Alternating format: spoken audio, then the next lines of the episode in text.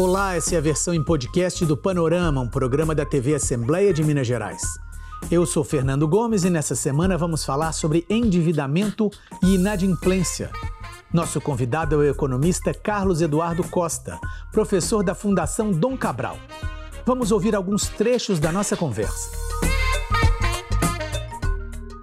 Mais de 70 milhões de endividados aí. Qual que é o impacto que isso gera na economia? Infelizmente, esse número também vem aumentando um pouquinho, né? A gente sempre ouve notícias de que o número de endividados, o número de inadimplentes sempre está crescendo. Qual que é o impacto? Essa é a realidade das últimas pesquisas, né? Várias entidades elas acabam soltando mensalmente uma pesquisa mostrando o número de endividados no Brasil e o número de inadimplentes, que são duas questões diferentes. E a cada edição dessas pesquisas a gente vem nos últimos meses vendo o aumento tanto do número de endividados, também do número de inadimplentes. E por que isso acontece? Na minha opinião, uma junção de alguns fatores.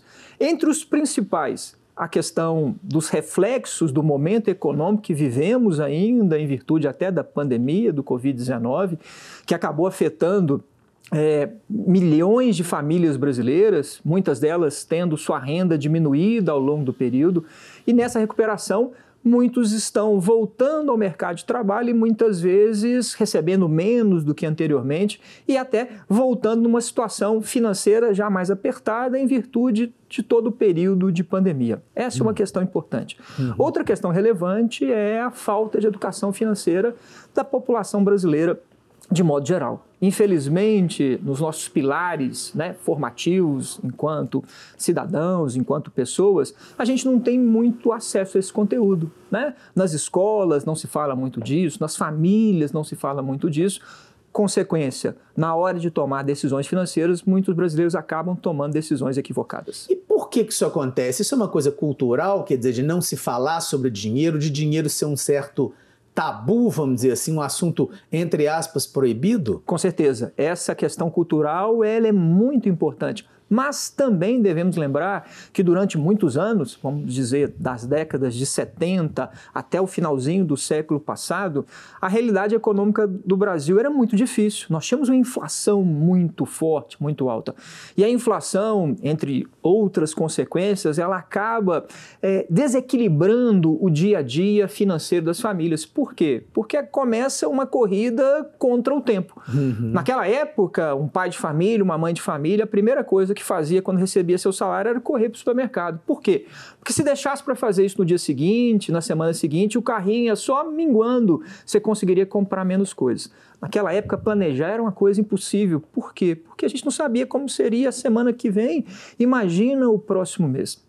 Então, isso faz com que, ou fez com que, é, conversar sobre dinheiro naquela correria toda não era algo tão importante. Hum. Mas tudo mudou, começou a mudar com o advento do Plano Real, quando a gente teve um controle sobre a inflação, e aí sim o brasileiro começou a ter possibilidade de pensar mais a longo prazo mas infelizmente sem muita base para poder fazer isso. Pois é, ou seja, mesmo com a estabilidade, essa questão da educação financeira e do planejamento não seguiu, vamos dizer assim, o mesmo caminho. Né? Infelizmente não. Né? Nos últimos anos a gente tem visto, inclusive, um aumento da importância desse assunto, até pelos impactos negativos né, dessa falta de educação financeira do brasileiro, das condições econômicas do nosso país, que infelizmente levam muitas pessoas a terem dificuldades em sua vida financeira, e a gente tem visto né, o aumento do número de livros sobre o assunto, do número de pessoas na internet falando sobre esse assunto, mais recentemente, inclusive, uma notícia excelente, a educação financeira passou a fazer parte da base nacional comum curricular, ou seja, nas escolas hoje as crianças já começam a ter acesso a conteúdo de educação financeira inicialmente de forma transversal, mas já começa a mudar essa realidade, o que vai ser fundamental para o futuro do nosso país. O Google fez uma pesquisa e definiu alguns perfis que descrevem um pouco a relação que os brasileiros têm com o dinheiro. Vamos ver quais são eles e quais os mais comuns. Foram encontrados seis perfis. Os batalhadores são pessoas que veem o dinheiro como uma forma de sobrevivência e para pagar contas, não como um caminho para a felicidade se precisam ganhar mais dinheiro, preferem iniciar um negócio, a investir ou poupar.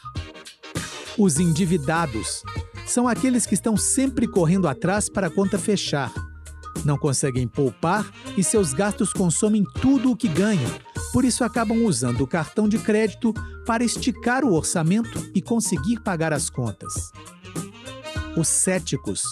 Esse grupo acha que nunca conseguirá enriquecer ou ter dinheiro suficiente.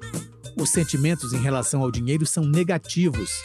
Gastar é uma tristeza, poupar é uma surpresa e investir traz medo e ansiedade. Os materialistas. Para eles, dinheiro traz felicidade e status. Não se importam de pagar um pouco mais caro para ter aquilo que desejam, pois pensam que o que é bom é caro. Gastar é uma alegria. Os planejadores. Esse grupo tem o hábito de poupar todo mês. São pessoas que gostam de deixar o dinheiro investido para que ele trabalhe por elas. O planejador está sempre em busca de conhecimento, conteúdos e cursos de educação financeira.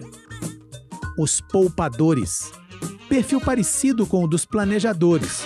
Guarda o dinheiro mensalmente e gostam de conteúdos de educação financeira.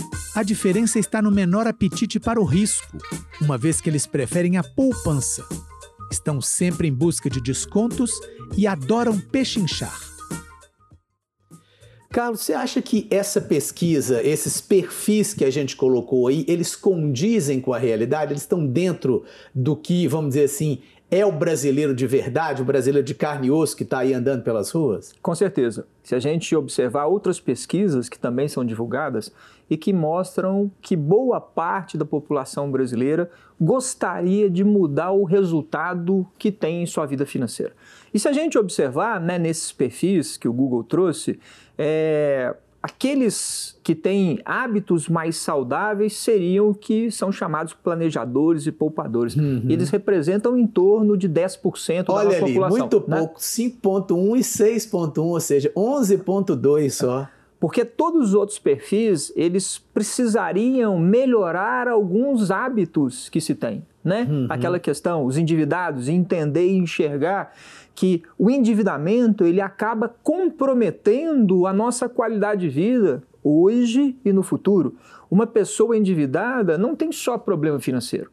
Quem não está conseguindo pagar suas contas tem efetivamente reflexo na sua saúde física, na sua saúde mental, uhum. tem reflexos nos seus relacionamentos, começa a brigar mais com a esposa, com o marido, com os filhos, com os amigos, ou seja, a sua vida em sociedade piora.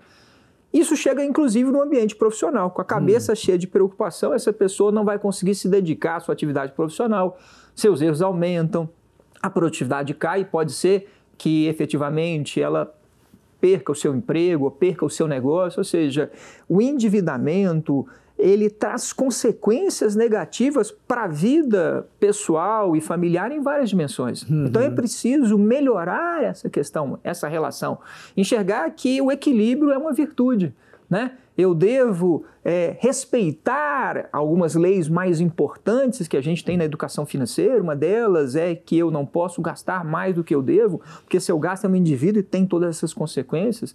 Eu preciso refletir um pouco mais sobre os meus hábitos de consumo, inclusive para enxergar se esses gastos que eu tenho hoje estão ligados com aquilo que é prioridade da minha vida, seja pessoal, seja familiar. Uhum. Aqueles que acham que efetivamente né, eu não posso gastar nada agora, eu tenho que guardar tudo. Não, tem que ter um equilíbrio entre o presente e o futuro. O equilíbrio é uma chave, é uma palavra muito importante na educação financeira. Nós estamos caminhando para o finalzinho. Qual o recado final que você gostaria de deixar aí para o nosso espectador para que ele possa literalmente relaxar um pouco mais e ter uma relação um pouco melhor com, com o dinheiro? A primeira questão é trazer isso para a nossa vida mesmo, falar sobre isso buscar pessoas, seja no seu grupo familiar, seja nos seus amigos, e colocar na mesa esse assunto. Né? A gente não conversa sobre diversas outras dificuldades. Você está com uma dificuldade no relacionamento, não sabe como caminhar, quer investir naquele relacionamento, você vai buscar de repente alguém que você tem como modelo. Poxa, essa pessoa tem um relacionamento bacana, que conselho ela pode me dar? O que, que ela acha que eu devo mudar? Vamos fazer isso também com a questão do dinheiro. Vamos compartilhar em família, reunir a família, mostrar o momento que a gente está passando pedir ajuda de todo mundo, da família, mostrar para onde a gente está caminhando, ou seja, conversar sobre dinheiro. Que dinheiro deixe de ser um tabu.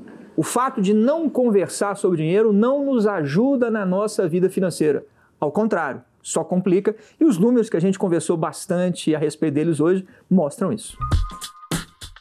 Esse foi o podcast do Panorama, um programa da TV Assembleia de Minas Gerais. Você pode assistir a versão completa da entrevista sobre endividamento e inadimplência no portal da Assembleia, almg.gov.br/tv. Apresentação Fernando Gomes. Produção Marcela Rocha. Edição Leonora Malar e edição de áudio Jean Miranda.